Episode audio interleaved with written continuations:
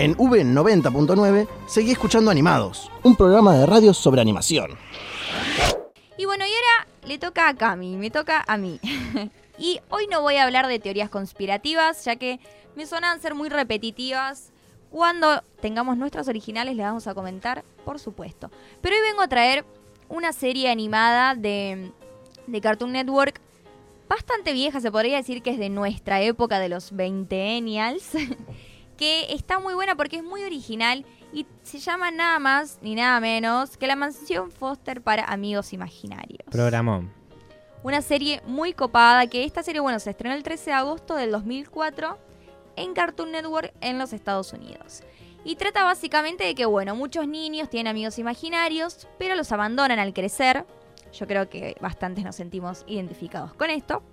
Por eso existe este hogar de Foster, que es una mansión donde se hospedan estos amigos imaginarios de toda la infancia que son abandonados por sus creadores. Pueden vivir hasta ser adoptados por otro niño, en este caso Mac, un niño de 8 años, eh, fue obligado por su madre a abandonar a su amigo imaginario llamado Blue, en donde van a vivir asombrosas aventuras durante el resto de esta serie.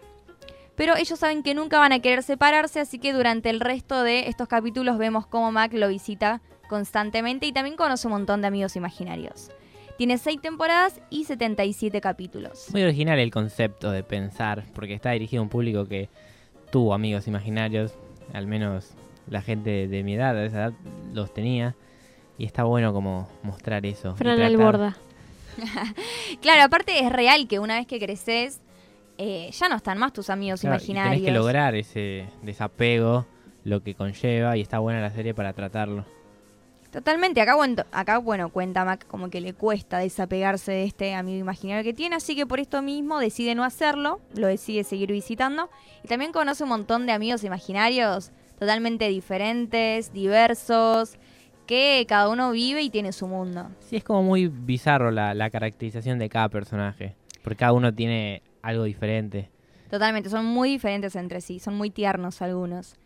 Eh, bueno, hoy quizás en día vos le hablas a algún chico de, que mira actualmente Cartoon Network y no conoce esta serie, pero sin embargo fue un gran éxito en la crítica. Su primer episodio fue elogiado en el The New York Times y por diversos críticos. La serie fue nombrada como la 85 mejor serie animada de la historia por IGN, que alabó su diseño de arte y la caracterización de sus personajes.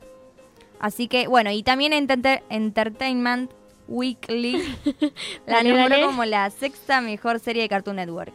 Que esto creo que es muy importante porque, repito, como por enésima vez, Cartoon Network tiene un montón de series muy conocidas, muy importantes y muy queridas por la... Por el público. Por los niños, así, por el público. Vamos a escuchar una canción. gente, gente. Animados.